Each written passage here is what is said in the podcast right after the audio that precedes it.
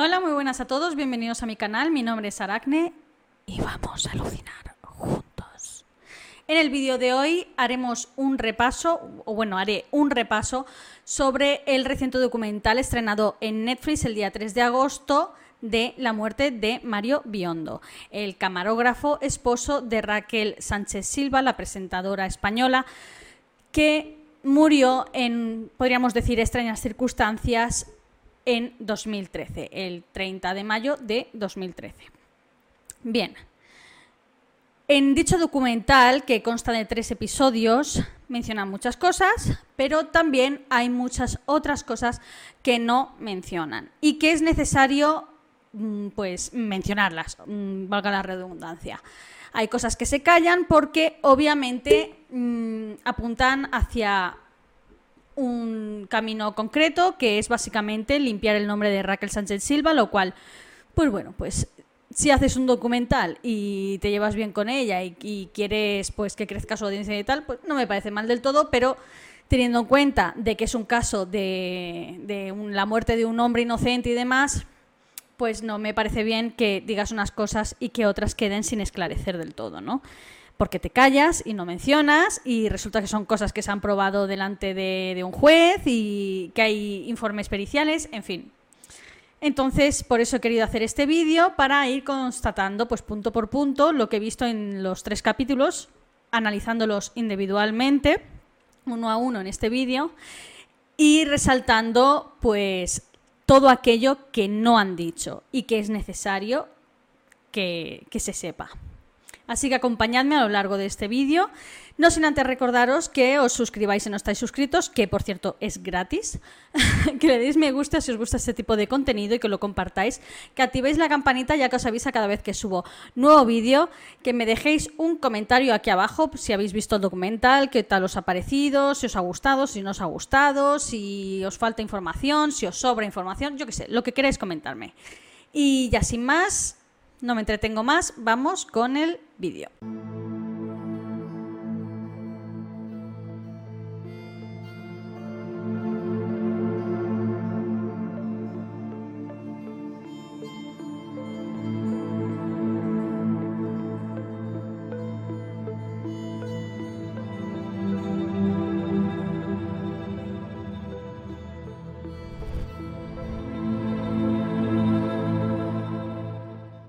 Empezar dando la información básica sobre el documental a nivel general. Es un documental estrenado el día 3 de agosto en la plataforma de streaming Netflix. Consta de tres episodios de unos 45 minutos cada uno, minuto arriba, minuto abajo, una duración normal y corriente. El productor del documental es Guillermo Gómez, quien fue hasta el año pasado el eh, representante de Raquel Sánchez Silva. Guiño, guiño. Esto es importante. Esto es muy importante. De hecho, todo gira en torno a este hecho. Eh, ¿Por qué se ha realizado este documental de Mario Biondo en 2023? Ahora precisamente, después de 10 años de la muerte de este chico. Bueno, pues porque eh, Raquel ha empezado, un, reality show en la misma Netflix, en la misma plataforma de streaming, llamado falso amor. Y es muy probable que el lanzamiento del documental sea a su vez, eh, pues, para impulsar la audiencia de ese reality de Raquel Sánchez Silva en esta eh, misma plataforma de streaming. Entonces, todo esto lo miran muy bien los productores, lo miran muy bien los directores, los representantes, todo esto está ya planificado de antemano. Hacer un documental así se tarda bastante tiempo. Y seguramente ya tenían el documental pactado desde hace un montón de tiempo para coincidir con el lanzamiento del reality de, Raquel. Esto, esto está ya, mm, que no se extrañe que está así pactado, para que limpiamos la imagen de Raquel en este sentido y al mismo tiempo pues impulsamos la audiencia de ese reality. La familia de Mario Biondo acordó participar en este documental desde un principio ayudando pues con las entrevistas y demás, ¿no? Iban a entrevistarles y ellos pues contestarían cómo, cómo fue la infancia de Mario y demás. De hecho sale en el documental. Pero ¿qué pasa? Que durante todas estas entrevistas el programa o los responsables del programa les ocultaron a la familia quién estaba detrás del mismo, que era el representante entonces de Raquel Sánchez Silva, el anteriormente mencionado Guillermo Gómez, ¿no? Entonces, cuando ellos se enteraron, eh, claro, ya habían firmado los permisos de derechos de imagen a este, a este documental, pero aún así les pareció como que muy rastrero, ¿no? Al final explicaré cómo ha terminado esto, porque esto va a tener consecuencias legales, ¿vale? Eh, que no se extrañe. O sea, no lo digo yo, lo, han dicho ellos ya públicamente, ¿vale? La cosa es que, claro, ocultaron esto para porque necesitaban a la familia para, por el tema de las entrevistas. Necesitaban su punto de vista, necesitaban entrevistarlos, necesitaban darle información de Mario y además que viniera de ellos, ¿no? Que son los, pues, pues los familiares más directos que tenía el chico. Y, por ello se cree que ocultaron la información a sabiendas, si no ellos desde un principio no habrían dado posibilidad a que le realizaran esas entrevistas para ningún documental sobre su hijo, ni muchísimo menos sabiendo quién había detrás. Bien, Óscar Tarruella, criminalista, investigador y máximo apoyo o uno de los máximos apoyos de la familia Biondo, también aparece en dicho documental. Pero también cuando supo quién estaba detrás del mismo, pues no dio su permiso para aparecer en él. Y también eh, desoyendo su petición, pues como he dicho, sale en el documental. Creo que sale en el episodio 2 o a partir del episodio 2 y luego un poquito en el 3. Pero bueno. La cosa es que esto también va a tener eh, consecuencias legales, más al final lo explicaré. Vale, vamos con, con los hechos capítulo a capítulo. Capítulo 1. Este capítulo empieza haciendo una cronología de las horas previas a la muerte de Mario.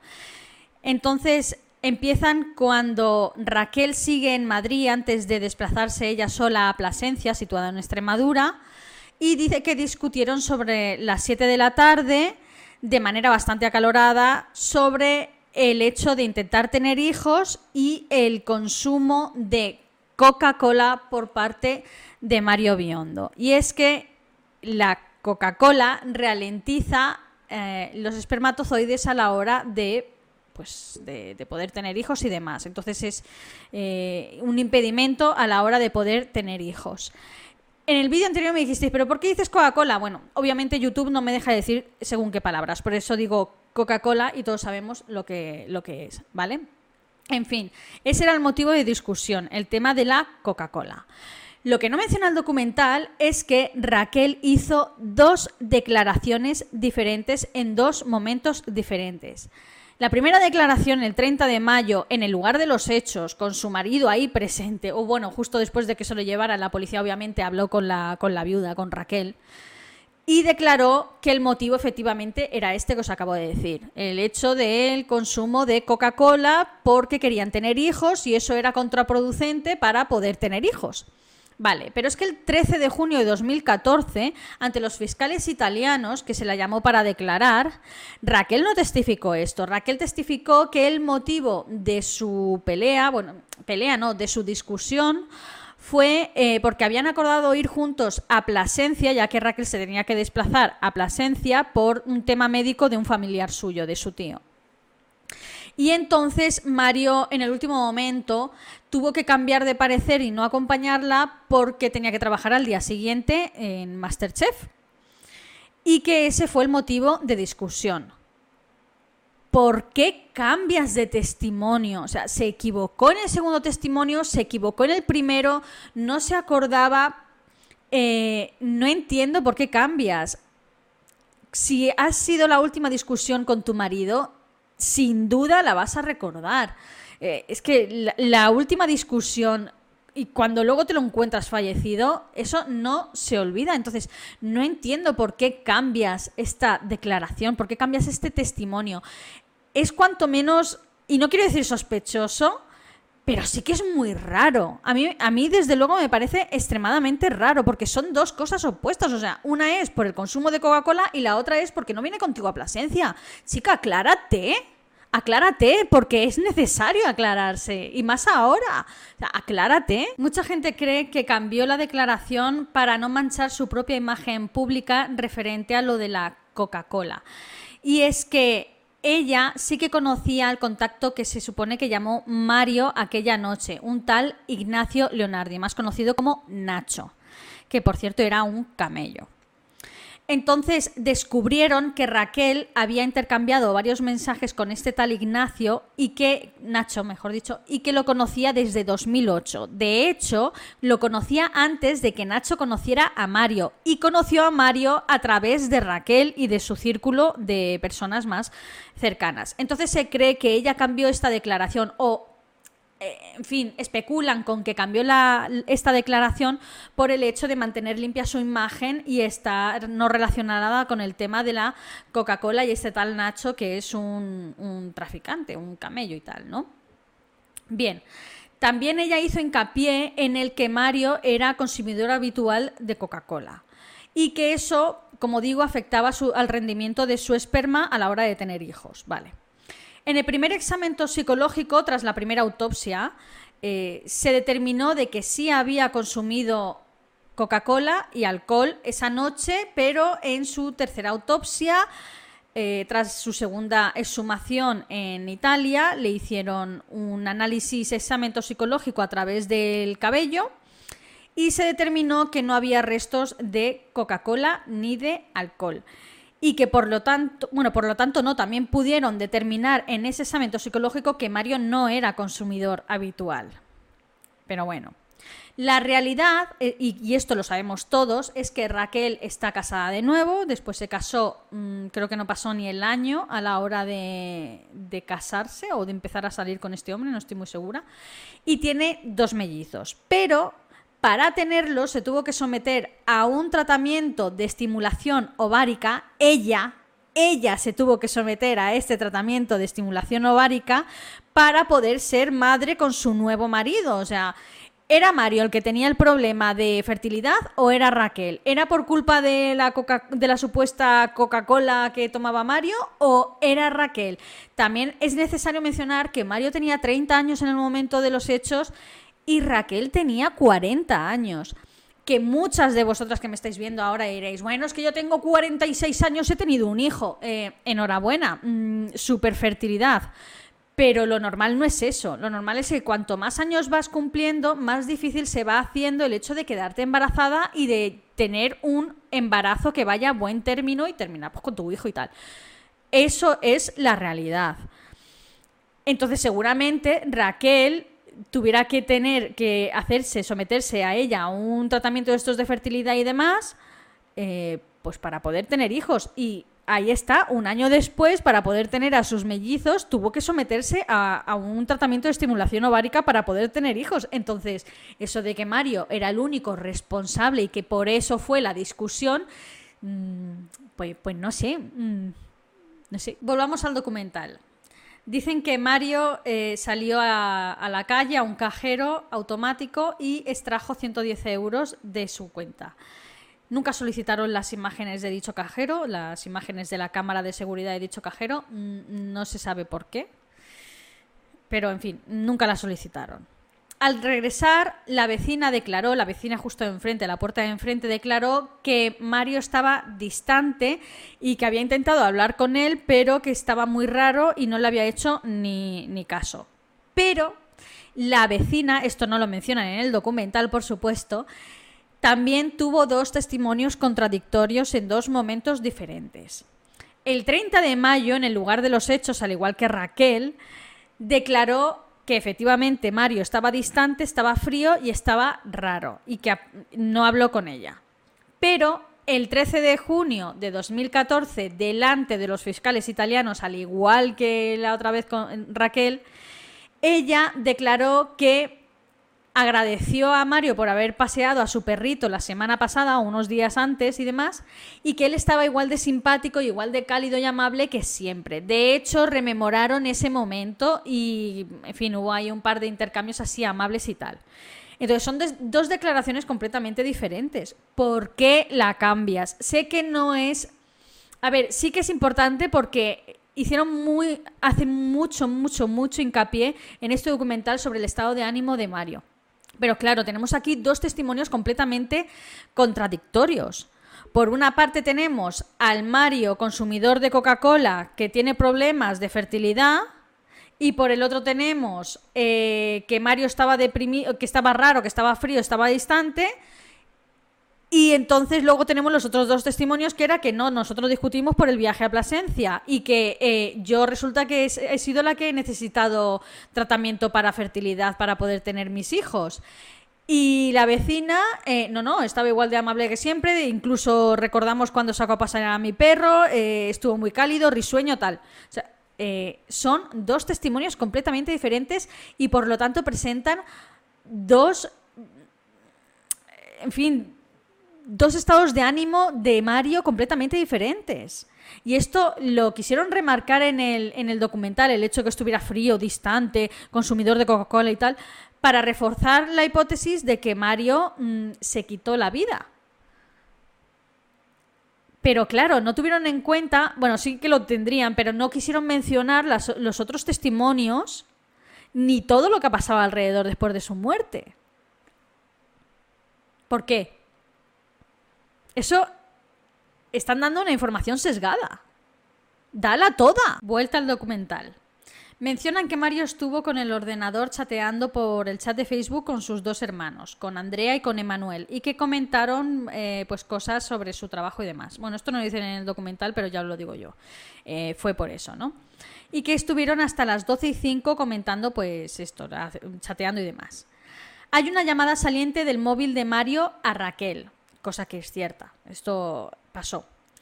La vecina declaró que alrededor de las 12 escuchó gemidos fuertes procedentes de la casa de Mario, gemidos de hombre, no gemidos de placer. no era cosa como si estuviera manteniendo alguna relación sexual o algo, no, no eran gemidos de placer. Esto no lo mencionan en el documental y estos gemidos los escucharon alrededor de las 12, que coincide cuando eh, con la llamada saliente del móvil de Mario, justo después del móvil de Mario.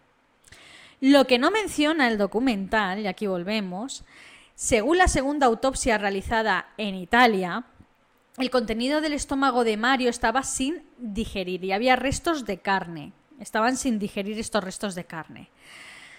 Por cierto, el estómago no lo había examinado el forense español. Esto no lo mencionan en el documental. No examinó ni el estómago ni examinó el cerebro. Pero bueno, se sabe que Mario cenó sobre las 10 de la noche porque una vecina de enfrente lo vio cenar a través de la ventana y así eh, lo hizo saber. El forense italiano determinó que la hora de la muerte se tuvo que deber entre las 12 y la 1 de la madrugada, porque esta comida estaba sin digerir. Si hubiera sido, eh, como decía el forense español, José Abenzarrojo, que ni siquiera abrió el estómago, certificó su muerte eh, primero a las 4 de la mañana y segundo a las 6 de la mañana. Entonces, ¿en qué quedamos? Por cierto, el forense español tampoco tomó la temperatura del cadáver. O sea, hizo muchas cosas fatal. O sea, no hizo la mitad del trabajo que tendría que haber hecho. Yo creo que le llegó el cuerpo y le dijo, ah, esto seguro que ha sido él. Pues a tomar por saco. Y ya está. Y lo dejó ahí. Pero claro, nunca se hubiera imaginado que estas cagadas hubieran evolucionado hasta el punto en el que estamos hoy en día, ¿no? Bueno, a las 0.51 hay una llamada entrante de Raquel a Mario y otra a la 1 y 5. Posteriormente, a las 4 y 25, hay una llamada saliente desde el móvil de Mario al móvil de Raquel. Las, las horas sobre el hallazgo del cuerpo de Mario también bailan bastante. Aquí tenemos que tener en cuenta esta cronología porque es súper importante. La asistenta de, Raquel, se llama Vilma por cierto, y Raquel aseguran que todo ocurrió, ocurrió alrededor de las 5 de la tarde, o sea, el hallazgo del cuerpo me refiero. Raquel la llamó alrededor de las 3, 3 y pico y le dijo que Mario no contestaba al teléfono, que estaban intentando eh, contactar con él desde Masterchef, desde el programa Masterchef, porque tenía que entrar a trabajar y no se había presentado. Entonces Raquel decía que le había llamado varias veces esa mañana, cosa que no es cierta, porque la única llamada que tenía era a las cuatro y media del, eh, perdón, a las dos y media del mediodía. Durante el resto de la mañana no intentó contactar con él según su eh, extracto del móvil y demás, o sea, del móvil de Mario, porque el móvil de Raquel no pudieron mirarlo no intentó contactar con él de ninguna manera. Pero ella insiste en que sí, en que intentó contactar con él eh, durante toda la mañana. Pero bueno, dice que llamó a su asistenta después de esta llamada con el, con el trabajador de Masterchef para intentar localizar a Mario, ya que no contestaba al teléfono, y la llamó sobre las 3 de la tarde. Entonces la asistenta tardó un rato en llegar, ya que ese día no trabajaba en casa de Raquel, y llegó alrededor de las 5 de la tarde. Entonces abrió la puerta, se encontró con todo el pastel, Mario fallecido, y bajó a la calle y paró directamente, paró a una patrulla de policía local que pasaba por, por esa calle, directamente, a las 5 de la tarde. Pero, en realidad, bajó a la calle y paró a un vecino. Y fue este vecino el que llamó a la policía y además la asistió, asistió, en la calle porque tenía obviamente un ataque de nervios, un ataque de ansiedad y demás.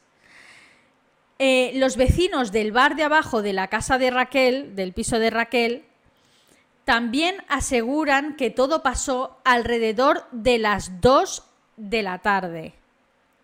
Y el vecino que, esta mujer paró en mitad de la calle para pedir ayuda y demás, también coincide con la hora, con lo que, con lo que dicen los del bar. O sea, los del bar dicen que a las 2 de la, de la tarde, entre las 2 y 2 y media, se lió ahí un pifostio de policías y de coches y ambulancias y demás de la leche. A las 2 de la tarde. Hay tres horas de diferencia entre las 2 y las 5. O sea, mm, ¿cómo te puedes olvidar de esto? ¿Cómo puedes cambiar así como así de, horas. Es que no, no, no lo entiendo. Pero, pero en fin, vamos con más eh, contradicciones, eh, con, con más declaraciones contradictorias, perdón. Una vecina asegura que llegó a su casa a las 5 de la tarde y que Raquel lo hizo 5 minutos después. Asegura que llegó, que llegó y que estuvo en su casa, en casa de esa vecina, le dio agua y tal para calmarle y demás, porque no podía acceder a su domicilio, porque estaban allí trabajando y demás, ¿no? Entonces la llevó a su casa, le ofreció agua, la estuvo consolando y demás, y que serían alrededor de las 5 y 5, 5 y cuarto más o menos. Pero Raquel testificó que en realidad llegó a Madrid a las 8 de la tarde Las cámaras de televisión y la prensa que estuvieron allí cuando se hicieron eco de esta noticia eh, detectaron salir a Raquel del edificio, saliendo del edificio después del levantamiento de cadáver que lleva un buen buen rato, alrededor de las ocho y media.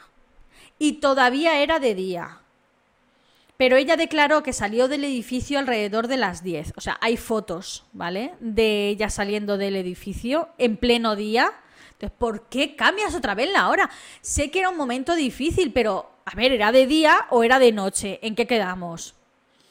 Siempre se repiten esta diferencia de tres horas. Es que esto es muy importante, porque se trata de un caso en que actualmente es un posible homicidio, así está catalogado. En fin, en el documental, en el primer episodio este, mencionan que el agente de Raquel, entonces sí que era su agente, eh, se presentó allí sobre las 6 de la tarde, tras que, tras que ella le llamara por teléfono y diciéndole, oye, mira, ha pasado esto, acércate a mi casa a ver qué, narices está pasando. Pero según una vecina, Raquel ya está, o sea, según la vecina, Raquel ya estaba allí a las 5 de la tarde. Y el agente se presentó a las 6.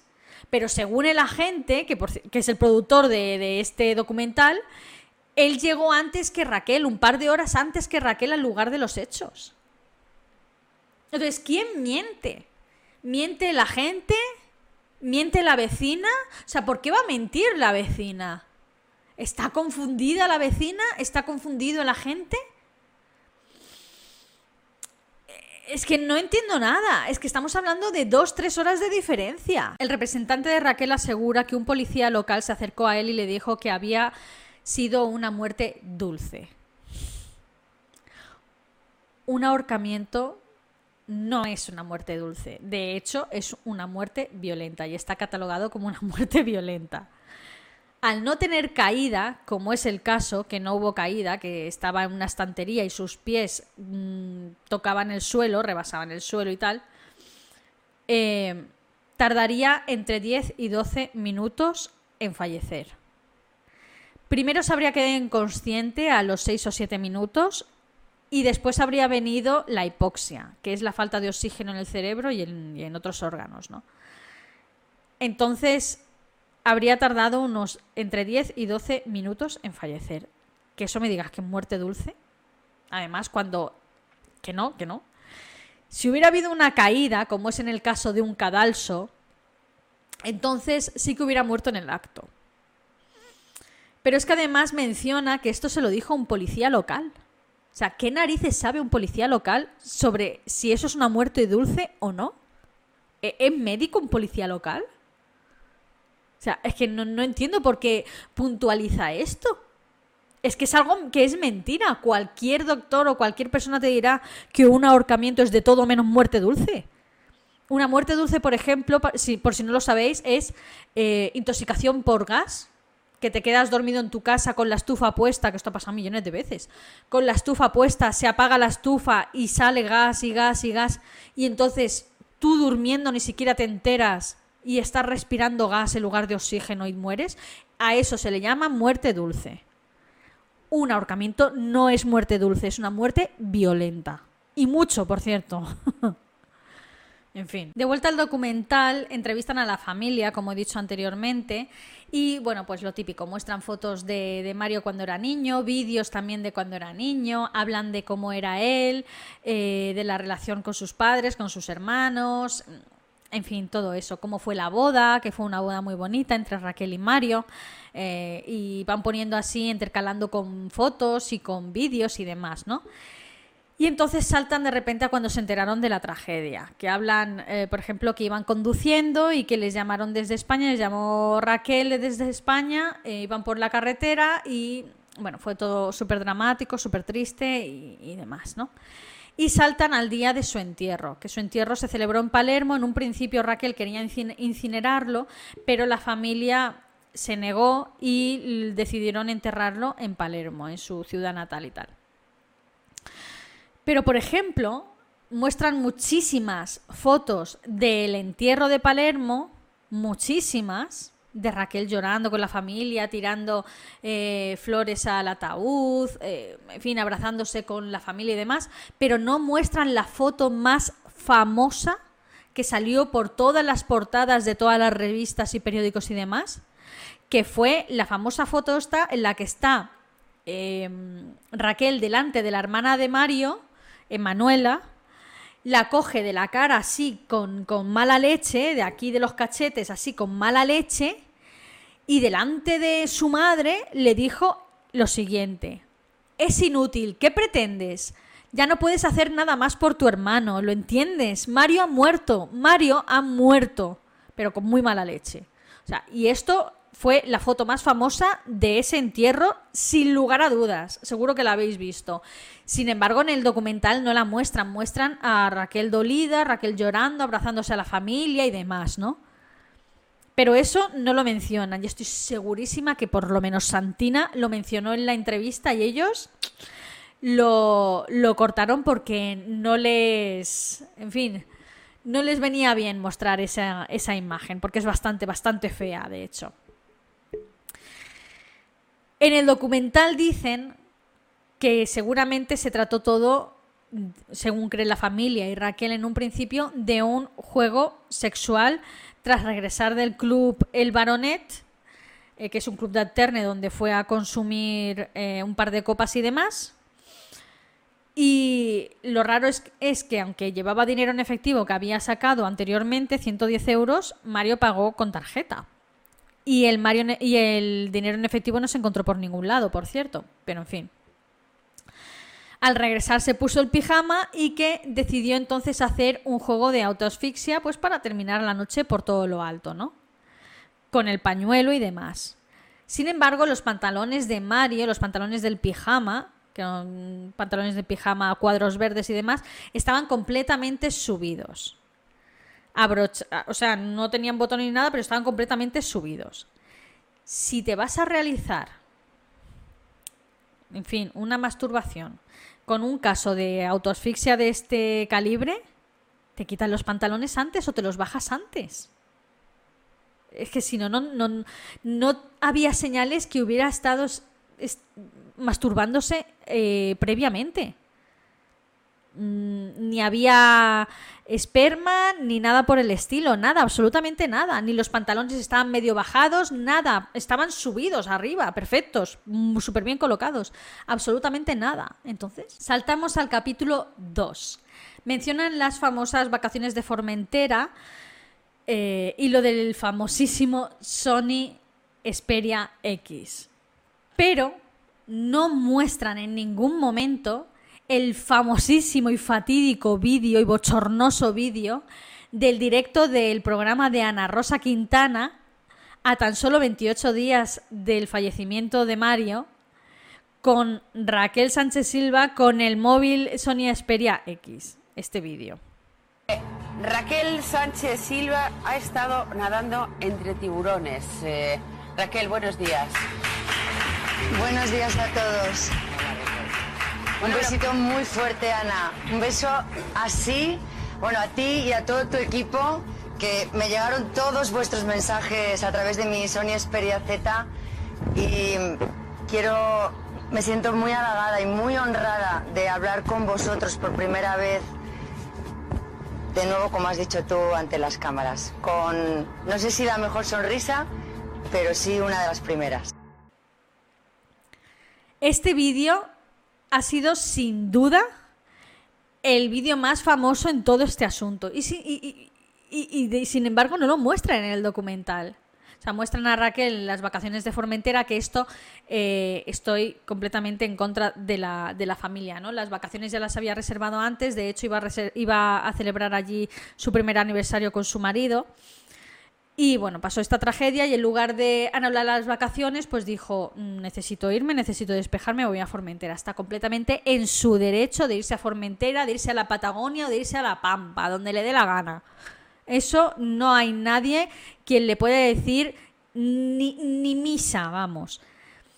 Sin embargo, la familia, es que la familia también tiene mm, ahí desplantes bastante, bastante feos, muy feos, muy feos, de los que yo sin duda estoy completamente en contra. Raquel se fue a Formentera una semana después del fallecimiento de Mario, pasó allí unos días con sus amigos y con sus familiares más cercanos y demás.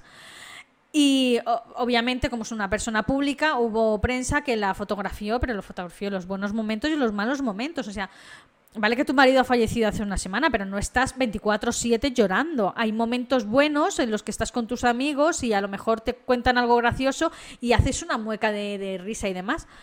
Sí que es verdad que lo publicó en las redes y dijo, aquí en Formentera tomando el sol. Pues no sé. A lo mejor desde un punto de vista así público y demás como imagen, pues no era lo más adecuado. Pero de ahí a criticarla en plan que no quería a su marido porque se ha ido a Formentera y está nadando en el mar, pero, pero, pero qué tontería dice usted, señora. Pero bueno, esto lo dejan ver en el, en el, en el documental, pero sin embargo no muestran el famosísimo vídeo de Ana Rosa Quintana y el Sony Xperia X, que es lo más famoso. O sea, la muestran allá en el fotocall en el fotocall de ese mismo día con el Sony Xperia, pero no muestran el famosísimo vídeo de Ana Rosa Quintana, que lo ha visto todo el mundo. Todo el mundo lo ha visto ese vídeo y todo el mundo lo recuerda. Entonces es muy conveniente. Es que se nota demasiado que quieren lavar su imagen, que me parece bien, pero es que se nota demasiado. Bueno, mencionan que el cierre del caso fue en septiembre de ese mismo año, septiembre de 2013. Ya cierran el caso, eh, ahí sobreseimiento, ¡pum! y eh, que el cuerpo no presentaba heridas de ningún tipo, de violencia, ni nada por allá, más allá de la muerte del ahorcamiento del pañuelo y demás. Y por eso cierran el caso. Por cierto, lo cerraron enseguida. Lo que no mencionan es que el forense español fue sentado en el banquillo posteriormente de los acusados, denunciado, de hecho, por falsificación de documentos y negligencia médica O sea, eh, ¿cómo no mencionas esto en el documental? Todo el mundo lo sabe. Dijo que había hecho la práctica Metacaster, que esta práctica consiste en abrir el cráneo para comprobar posibles daños cerebrales. Esto no lo hizo el forense español. Si lo hubiera hecho, se hubiera dado cuenta de que eh, presentaba un hematoma subdural en la parte izquierda del cerebro, producida posiblemente por un fuerte traumatismo ocasionado por un objeto romo, eh, que esto se descubrió durante la segunda autopsia italiana. Entonces, el forense español dijo que había hecho esta práctica. Constaba en su informe. Realizada práctica, metacaster, eh, sin heridas visibles, tal. Entonces, ¿por qué mientes? ¿Por qué mientes? ¿Por qué no lo has hecho? Vale que en principio a simple vista parecía un estrangulamiento, pero ¿por qué no haces esa prueba? Tienes que hacerla. ¿Y si le han drogado o algo? Yo qué sé. Es que vete a saber tú. Pero en fin, eso no fue lo único. Como he dicho anteriormente, también dijo que había eh, examinado el contenido del estómago y también fue mentira. Y el contenido del estómago sin digerir, digerir esa carne sin digerir fue clave para determinar la hora de la muerte que la sitúan, según el tribunal italiano, entre las 12 y la 1 de la madrugada, no entre las 4 y las 6, como se determina aquí en España, o determinó aquí en España el primer tribunal, el, primer forense.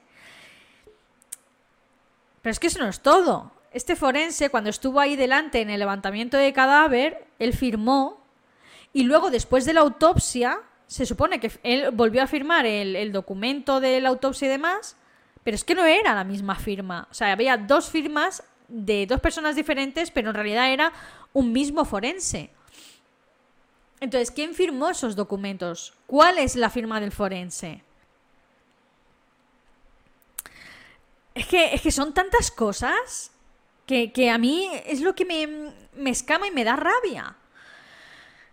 En fin, en el documental mencionan que tienen la declaración eh, en el programa, o sea, en el documental, de dos empleados del Club Baronet. Al que, se supone, al que se supone que fue Mario. O sea, dos testigos que lo vieron, dos camareros o empleados del Baronet.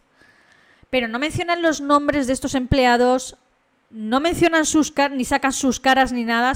Simplemente es un audio, un par de audios con la voz modificada que fácilmente han podido grabar su tío el de Cuenca y ponerlo en el programa. Pero qué falta de profesionalidad es esa.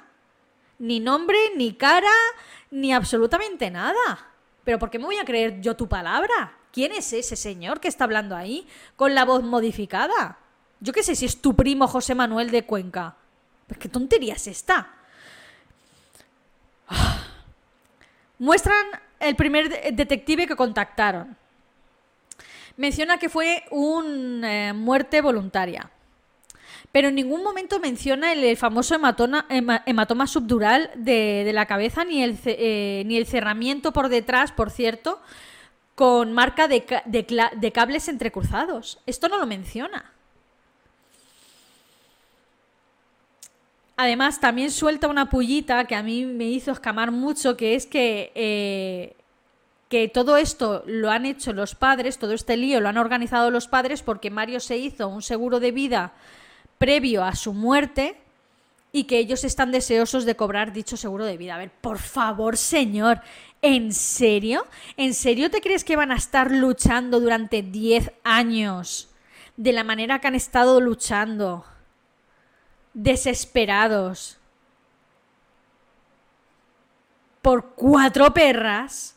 ¿En serio me lo quieres decir? Que todo esto lo han organizado entre ellos 10 años sin descanso, sin descanso. ¿Por cuatro perras? ¿En serio? Que me da igual si son cuatro perras o si es un montón de dinero. Es que no me lo creo. Y soltó ahí la puya en plan, no, esto lo hacen para cobrar el seguro de vida. ¿Perdona? es que me pareció de una falta de respeto. ese tío se tuvo que ir escamado de, haber trabajado con, para ellos, en fin.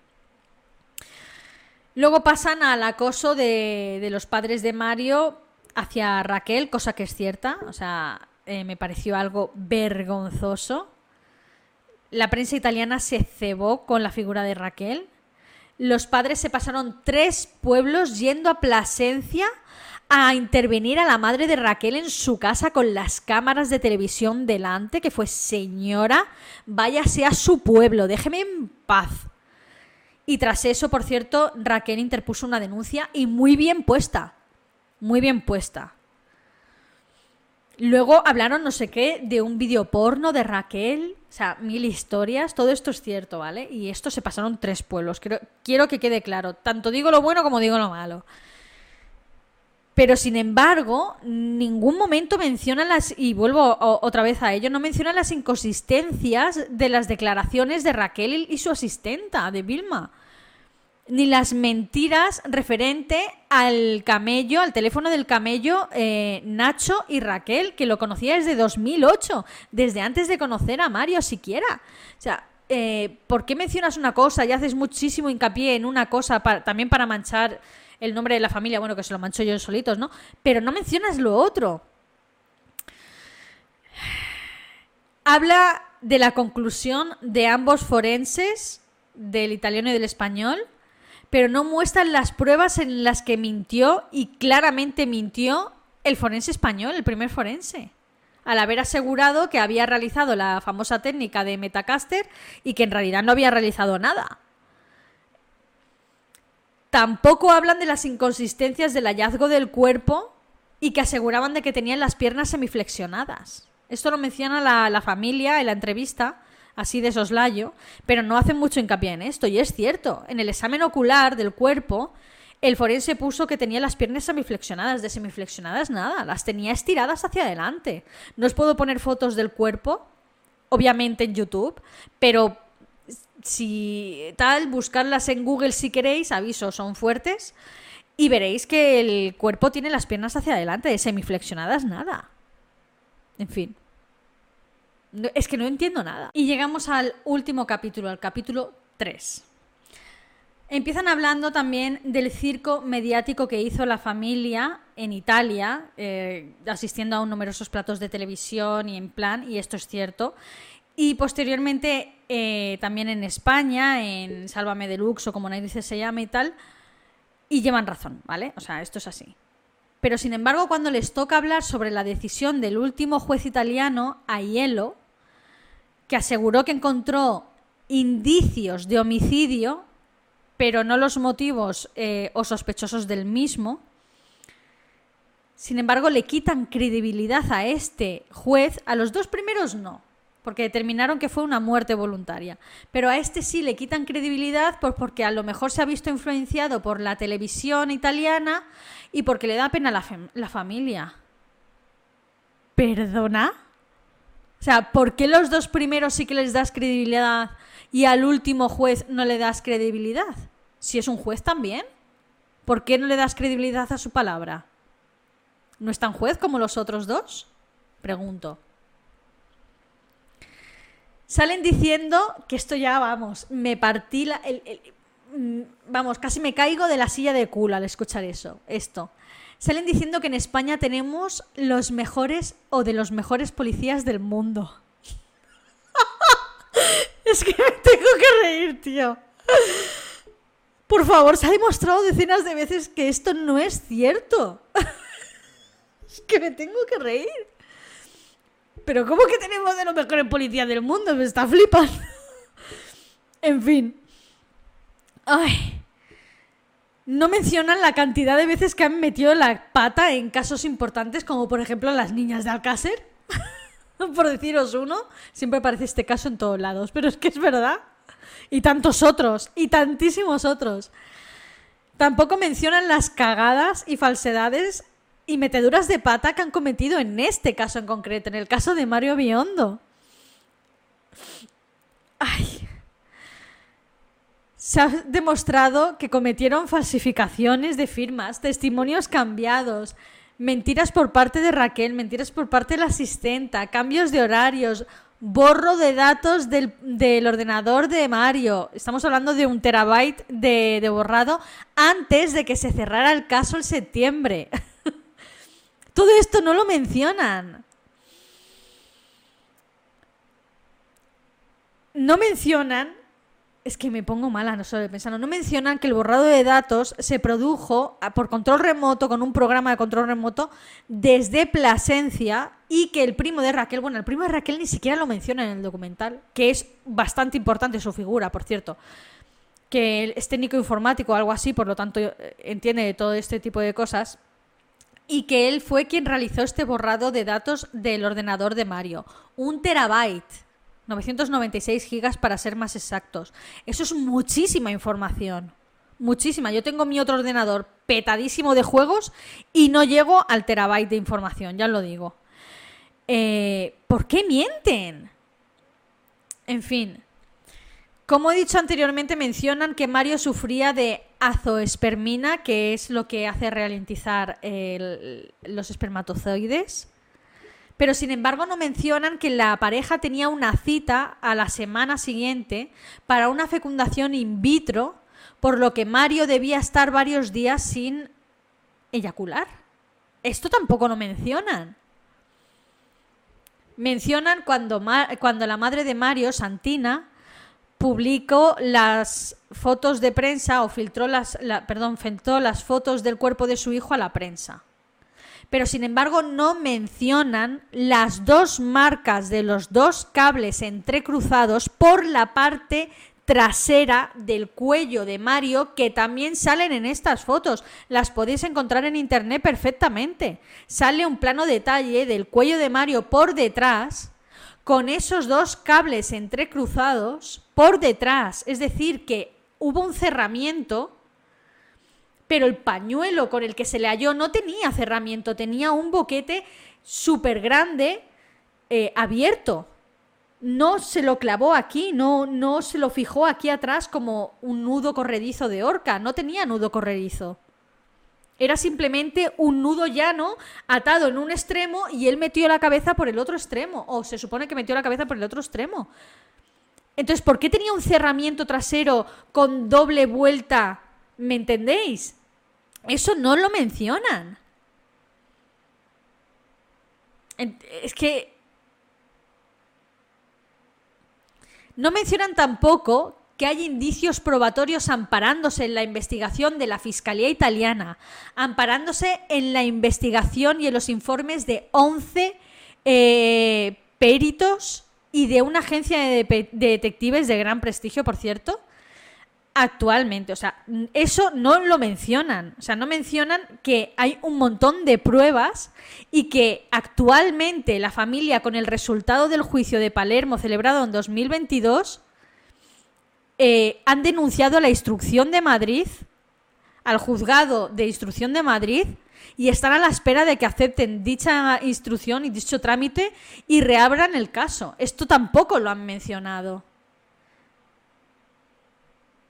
Han desacreditado la palabra del último juez mm, porque patatas.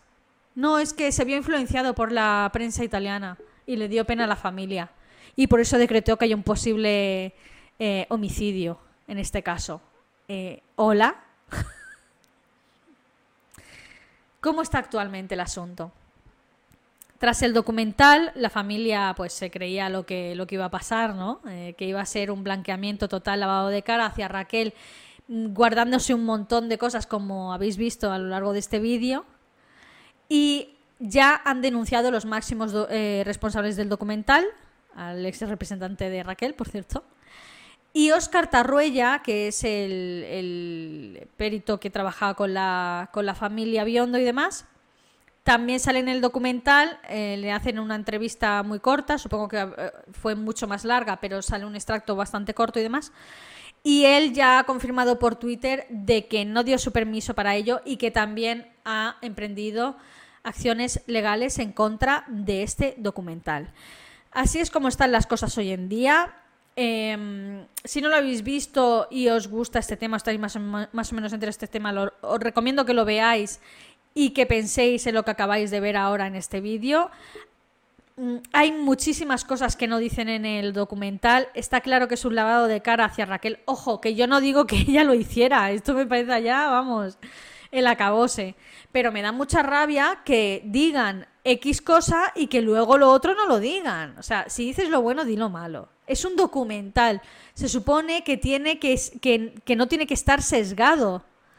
No tiene que tirar hacia una parte clara. Tiene que ser imparcial. Sin embargo, desde el primer momento y, por estar producido por quien está producido, por el ex representante de, de Raquel Sánchez Silva, el Guillermo Gómez este, eh, está claro que va a ser una información sesgada. Hacia, va a tirar hacia un lado de, de, de este asunto, ¿no? Hacia el lado de Raquel Sánchez Silva. Entonces va a mencionar todo lo bueno de, de ella y no va a mencionar lo malo, no va a mencionar los testimonios cambiados, las contradicciones, las mentiras. Eh, al primo ni lo menciona, porque claro, eh, porque eso es contraproducente para, para, el documental en sí, ¿no? Desde su punto de vista. Entonces, no es un buen documental. En el momento en que hay información sesgada, y más con un tema tan serio, como es la muerte de una persona, en circunstancias mmm, sospechosas o misteriosas, y más según lo que se ha demostrado posteriormente, no puedes tener información sesgada. No puedes tener información sesgada. Y este documental la tiene. Y por eso es un mal documental. No creo que Raquel lo hiciera si es que lo, lo hizo alguien. Pero tampoco entiendo, bueno, sí que lo entiendo porque todos son intereses en esta vida, ¿no? El hecho de que, de que sea un blanqueamiento tan vamos, tan magnánimo, por, por, decirlo de alguna manera. En fin, hasta aquí el vídeo de hoy. Espero que os haya gustado. Eh, si os ha gustado, pues dale a me gusta, compartir este vídeo, activar la campanita, ya que os sabéis cada vez que subo nuevo vídeo tenéis dos vídeos semanales, los miércoles y los domingos, sobre casos criminales. Supongo que ya lo sabréis, no sé por qué digo siempre esto, pero en fin. Dejadme en comentarios aquí abajo si tenéis más información al respecto, si, en fin, lo que queráis. Y yo sin más me despido hasta el próximo vídeo. Adiós.